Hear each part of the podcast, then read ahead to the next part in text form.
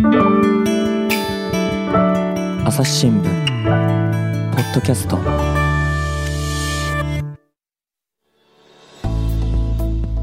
朝日新聞の岸上渉です。えー、と今回はですね、えー大阪本社の副島秀樹編集員にお越しいただいております。副島さんよろしくお願いいたしまあす。よろしくお願いします。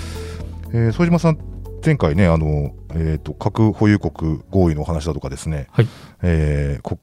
あるいは岸田首相がね核禁条約に参加するのかとかそういったようなお話をいろいろお聞きしてきましたけども、はい、えー、と今回はどういうお話になりますか？そうですね。今回はあのー最近取材したあの100歳になられ100歳。た被爆者はい。あの方のお話をちょっとさせていただきたいと思ってます。はい。あのその方はですね、あの大阪市東住吉区にお住まいになっている山科和子さんという方なんですけれども、まあ、23歳の時にあの長崎で被爆された方です。はい。でまああのまあ、核の問題というとですね、まあ、難しく感じる方も多いかと思います。あのまあ、例えばそのお核の抑抑止力でですね、まあ、国際政治のパワーバランスが決まっていくんだとかですねあるいはそのお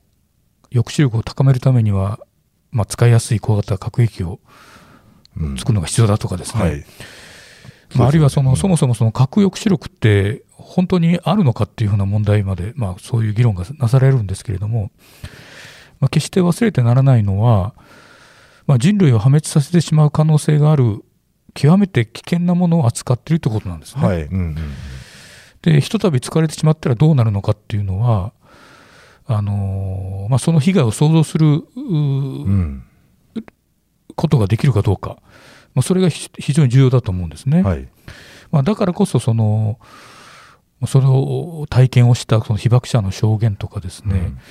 あるいはそれをまあ伝えてですねえー被爆地から発信していくことということが、うん。まあ、絶えず必要だと思うんですね。で、まあ、国際舞台でのですね、まあ、核問題の交渉とかですね、えーあるいはそのお戦争をまあ歯止めするというためにもですねやっぱりこの被爆地からの声とかあるいは被爆国日本の果たす役割というのは大きいと思うんですね。でまあその長崎にですね1945年これ8月9日ですけれども、お原爆が投下されて以来ですね、まあ、人類は実戦での核使用というのを、まあ、たれためらってきたというじ、う歴史があります。まあ、それはやはりその、まあ、ひとたびそれが使われたらですね、まあ、どんな自国がもたらされるのか、あるいはそのあのキノコ雲の下でどんなことが起きていたのかっていう。まあ、それをまあ世界にですねずっとこう発信してきたことその意味が大きいと思うんですね。はい。まあ、特にあの被爆者の方々はですね、えー今も高齢化があ続いています。うーまああの彼ら彼女らのですね証言を集めてですねでやはり伝えていくっていうのは、うんこの作業を急ぐ必要があると思そううんでですすね。ね。まさしくあの去年の10月に亡くなった、ね、坪井直さんなんていうのも、ずっとね、そのひ被爆の現状である、あ被爆のその体験、ええ。生々しい、その、まさしく地獄を見たっていう証言を、はい、もう亡くなる直前までずっと続けてらした方なわけですよね。そうですね。ん。だからそ、その、我々もその延長上でね、あの、ええ。追悼の企画をですね、やらせてもらったっていう経緯があるんですが、あの、今その、まあ、だんだんその被爆を経験された方が高齢になっているというお話で、はい。今その、一体どれ、何人ぐらいの方が残ってるみたいなのって、副島さんデータをお持ちであしたでしょうか？そうですね、あの今、その被爆者の方っていうのは、被爆者健康手帳っていうのを持たれてるんですけれども、あのまあ、あの当然、被爆地である広島と長崎が多いんですが、あの去年3月現在のですねあの厚生労働省がまとめたデータを見るとですねあの被爆者の方の数はですね全国でえー12万7755人、はい。平均年齢は83.94歳ですね、もう84歳、えー近くなります。でこのうちですね、あのー広島市を含む広島県が最多で、はい。えーまあ、合計で、えー5万7807人、えー長崎市を含む長崎県はあ3万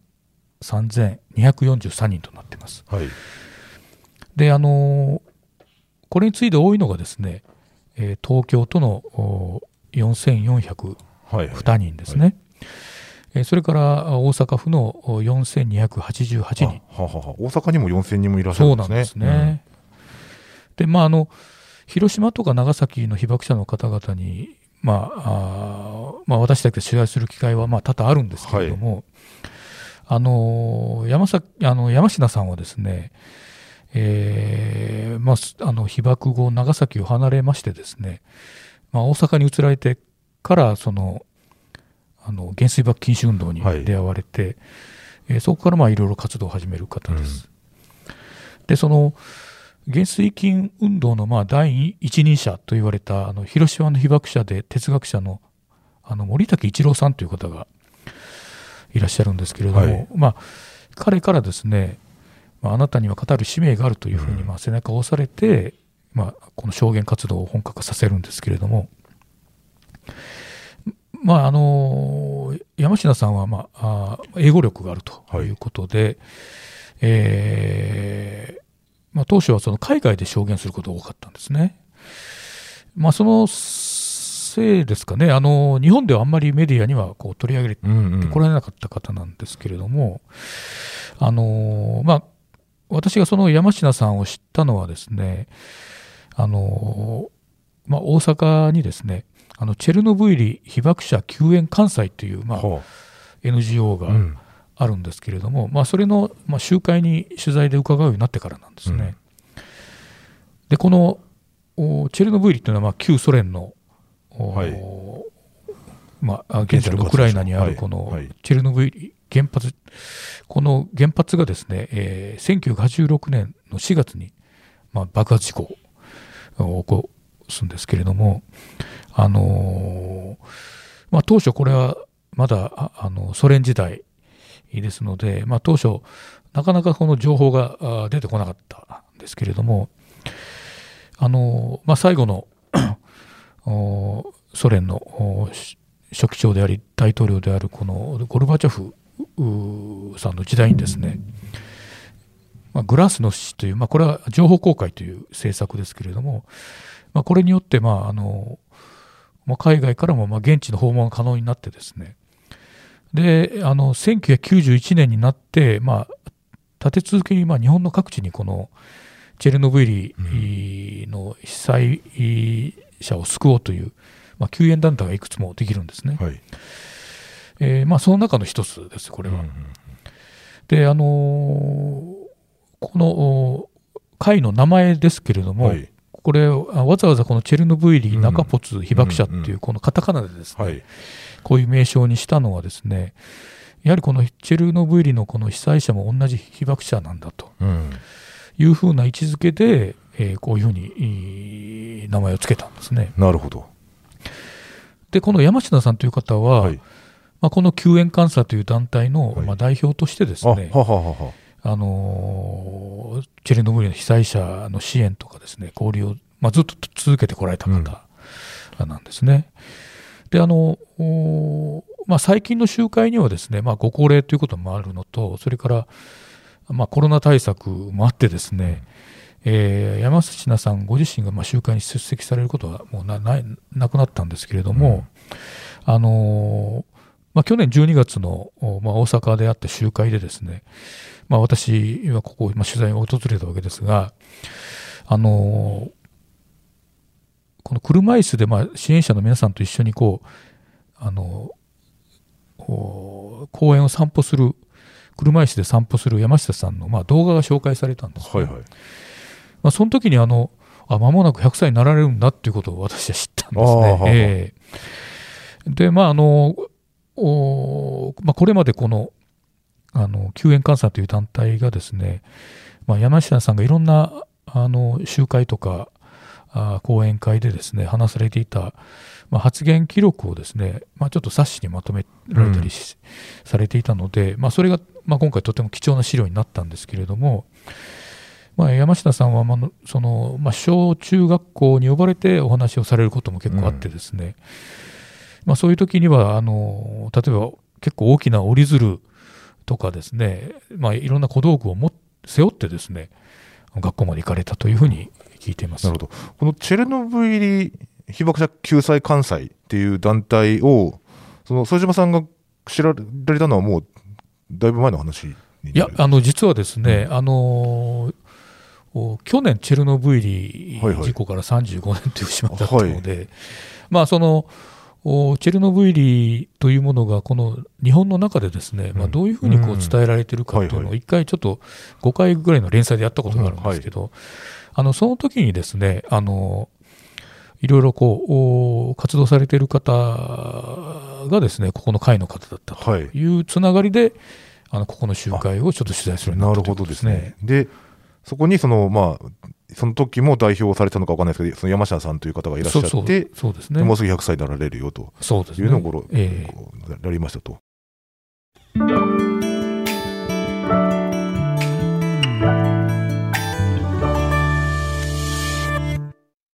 忙しい時でも大事なニュースはチェックしたい。それなら、朝日新聞デジタルの紙面ビューアーとポッドキャストはどう？紙面なら見出しの大きさで大事なニュースが一目でわかるし、ポッドキャストは通勤中でもながら聞きできるよ。いつでも、どこでも。朝日新聞。で、その山科さんなんですけども、えー、えー、っと、どういう生い立ちの方なんでしょうか？さっき長崎で被爆されたとおっしゃいます、はい、そうですね。あのー、おまあ、山下さんはまあ23歳の時にまあ被爆されるんですけれども、あのー、もともとお父さんがですね、まあ、その国の管理、官僚でですね、あの最後はこの長崎駅長をされた方なんですね。まあ、あのいわば当時でいうとまエリート一族ですね。まあ、まあ、そういう家族で育ったからだと思うんですけれども、まあ、戦前からこの英文化で学ばれてですね、でその後はその旅行会社、まあ、これは今の JTB の前身になるんですけれども、そこでまあ就職されたんですね。で、あのそれで1945年の8月9日を迎えられるんですけれども、あのまあ、その被爆当時ですね、まあ、山科さんは長崎市内のあの百貨店これあの浜屋百貨店というんですけどもその中にまあこの勤務先のこの出先があったんですね。はいはいはい今でもね、ありますよね、えー、デパートの中にね。はい、まあ、そこに行ってですね、まあ、あの、鉄筋コンクリートの建物ですから、あの被爆の直接的な被害は免れたんですけれども、あのまあ、その後、そのまあ同僚たちと一緒にですね、この山に逃れたらしいです、近くの長崎の。で、あの3日目になって、あのまあ、自宅はですねこのこの爆心地からまあ大体350メートルぐらいのあすぐ近いですね、うん、距離だったらしいんですけど、まあ、そこに行ったらしいんですね、まあ、もう本当に瓦礫をかき分けて、えー、そしたらそこにあの、まあ、ご両親の遺体がああ、まあ、あの見つけたと。でそのもう本当に肉親でしかこう見分けられないようなあそれほどのこのまあ、こう焼けてですね、えー、痛々しい姿になっていたということですね。お父さんはそのあの仰向けになってこの両手をこう上に突き上げてですねここを掴むような形で横たわってたらしいです。でお母さんはこのあのうつ伏せになって、えー、一部、まあ、お尻の辺りはですねこの肺になっていたそうなんですね。であの山下さんには弟さん妹さんもいらっしゃったんですけれども、まあ、この2人を探し求めてですねこの、まあ、残留放射線のこの怖さっていうのを全くその、まあ、知らないままですね市内を本当さまよい歩いたらしいです。で結局はまあその、まあ、ご両親の遺体を埋葬することもできずそれからその弟さん妹さんは今も行方不明のまま、うん、あそうなんですね。うんまあ、これがまあ原爆が今にもたらす現実といいますか、本当にまあ非人道的なあのまあ極みというか、まあ、その現現実ですね。長崎の被爆って確かにお昼ぐらいの時間帯でしたよね。ねあの午前11時2分、うん、ですので、本当、多くの人はもう活動に入ってる時ですね。たまたまお仕事してたから、まだそうですねねでえちょうど勤務地がそういうあのコンクリートに囲まれたところの中にいたから本人は大丈夫だったんですけれども、まあ、家族は失われたということですね。その後っていうのは、まあ、一つはその、えー、と残留、えー放射線のその影響みたいのっていうのも、その山下さんには残られていたんでしょうか？そうですね。あの、まあ山下さんはですね、あの、残留放射線のことは、まあ、当時全く、う怖さはわからないんですけれども、あの、被爆から18年ぐらい経ってからですね、うん、はいは。あのまあ、体中にまあ黒い斑点が出て、えーまあ、ご自身で、えーこう語られているのはもう全身が真っ黒になったと。で、まあ、これは当然本人はもうあの時のお影響だろうと。おいうふうに、当然思われたそうです。であの本当に、命も危ないような状態だったらしいんですけれども一名一名は、まあ、取り留めたということ。ただその3年近く静養したってそうですね。でまああのこの山科さんはですねあの、まあ、被爆して間もなくはですねこの、まあ、長崎からこの福岡に転勤になってで、まあ、そこにはもうやっぱりそのお占領軍のですね、まあ、アメリカ兵とかあ結構おいたらしいんですけれども、まあ、そういうのを英語で応対されたそうなんですね。そういうふうなこの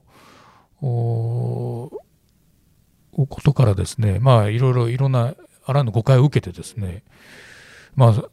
そこにこのなんか仕事を続けられなくなったりとかあるいはいろんなこう差別を受けたりした、まあ、そういうこともあって、えー結局はその長崎から福岡行ってそして神戸そして大阪という、まあ、おいろいろ転々とされるんですけれどもあの、まあ、神戸に行かれた時はその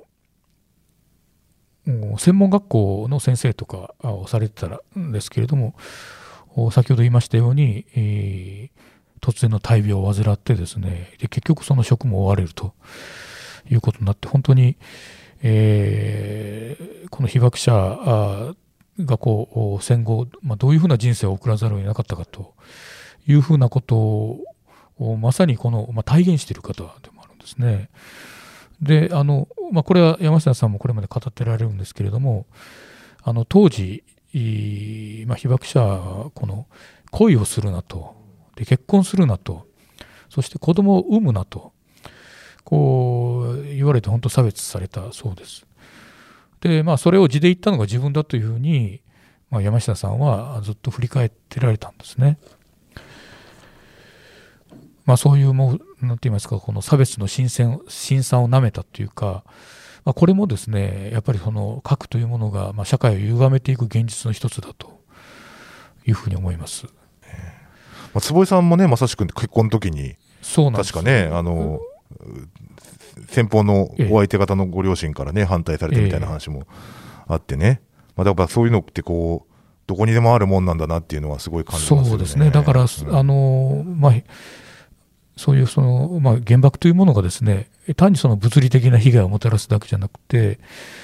生き残った人たちのその後の人生をずずっとこう左右していく、人間の社会にいろんなあの影を落としていくという、まあ、本当のおその実例だと思いまなすね。るほどですね。で、今回、そのだから、えっ、と、救済関西っていうそのはい冊子ですか、はいにはそんなようなことがいろいろ書かれているんですかね？そうですね、うん。あのー救援関西がまとめられたこの冊子にはですね、あのーまあ、自分のその被爆体験、それからあのその後のその自分の歩んだ人生、えーまあ、どんなあー、まあ辛いことがあったかとか、あるいはあのー例えばいろんなこの世界22カ国を回られた方なんですけれども、ええ例えばアメリカでこういうふうなことを言ったとか、まあ、そういうふうなことをずっとあの記録されてるんですけれどもその中でまああの私が一番そのまあ、心に残ったというか印象に残ったのはですねあの山下さんがこの、まあ、あの小学校とかあの学校でこう体験を話す時のことを、まあ、書き記してるんですね。で、まあ、山下さんはですねそういう子どもたちに体験を話すことをその平和の種をまくことだと考えて、えー、子どもたちにあの3つのお願いをしてきたそうなんですね。で、まあ、まずはその戦争をしないでねということ、そして、えー、2つ目はあ何語でもいいから外国の言葉を学んでねということですね。そして3つ目はですねあの絶対に一度はどこでもいいから海外に出てみてねということなんですね。まあ、これはその、まあ、この相手の気持ちを知ることの大切さっていうのを多分彼女は説かれたと思うんですけれども、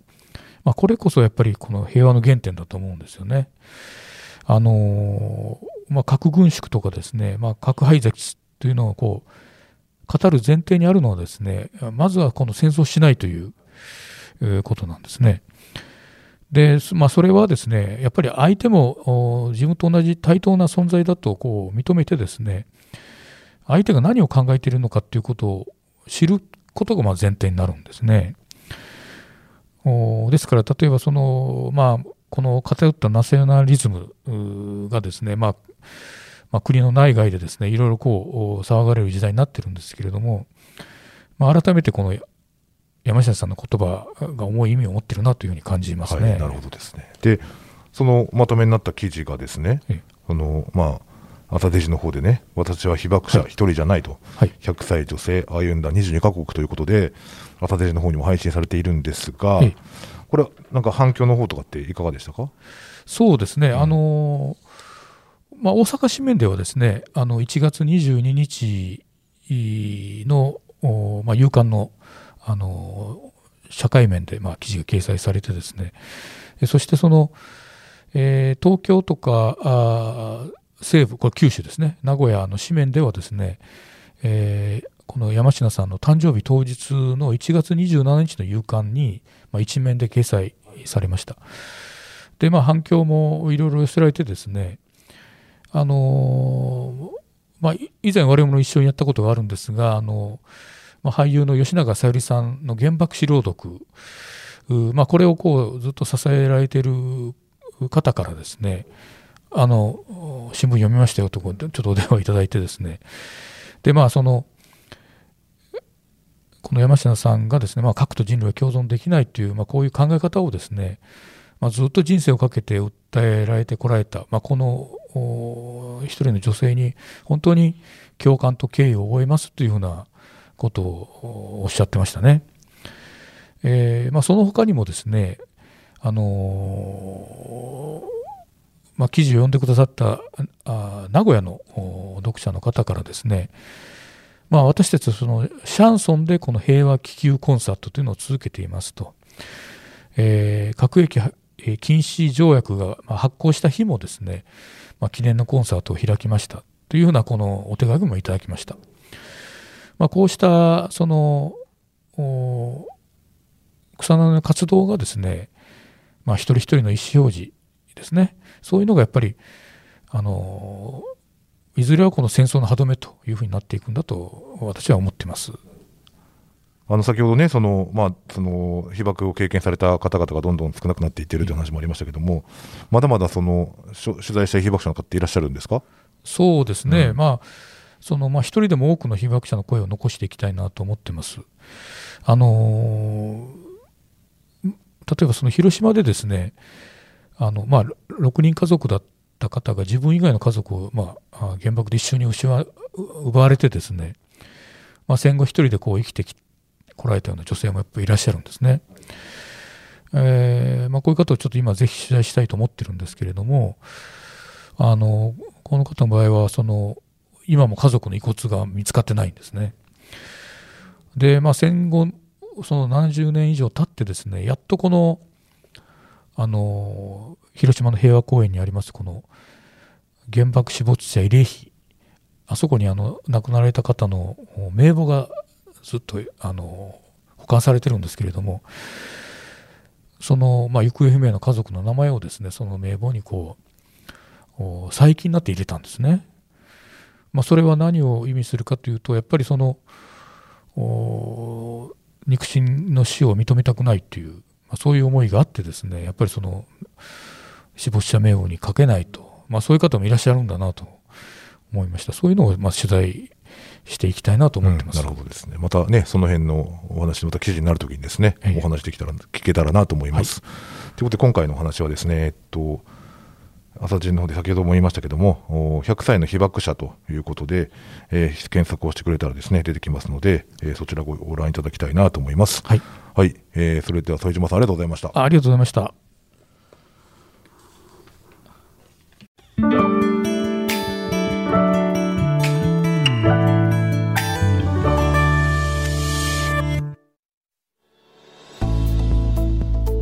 はい、えー、副島秀樹編集員にお話をお聞きしてきました。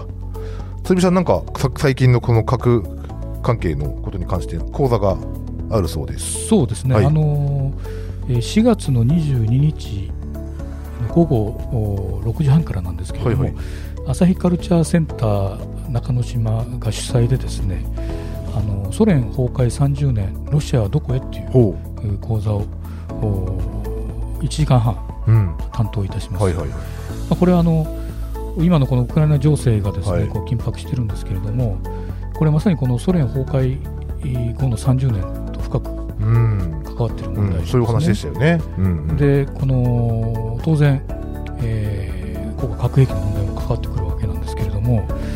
あのまあ、なんでこのロシアが今のようなこの行動をするのか、行動原理を、まあ、見ていくためにはですね、やはりこのあのゴルバチョフ時代にまあ、民主化改革しながらですねゴルバチョフさんのこの政策そしてその後の新生ロシアそれがどういうふうに道をたどってきたかという、まあ、それをこう追っていくことがですね今のプーチン政権を見ることになる。そういうふうな文脈でこの講座を予定しています。これあの申し込み方法の方はねまた、えーと、サイトの方からねそうですね。朝日カルチャーセンターのサイトの方から、はいはいオンライン講座というので申し込めるそうです、はい、はい、じゃあそちらのねリンクを概要欄に貼っておきますんで、はい、ね、ぜひあの関心のある方はご参加いただければなと思います。じゃあ副島さんありがとうございました。ありがとうございました、はい、えー、朝日新聞ポッドキャスト岸上渡がお送りしました。それではまたお会いしましょう。この番組ではリスナーの皆様からのご意見ご感想を募集しています。概要欄の投稿フォームからぜひお寄せください。ツイッターやメールでも受け付けていますツイッターでは番組情報を随時紹介しています。アットマーク朝日ポッドキャスト朝日新聞ポッドキャストで検索してみてください。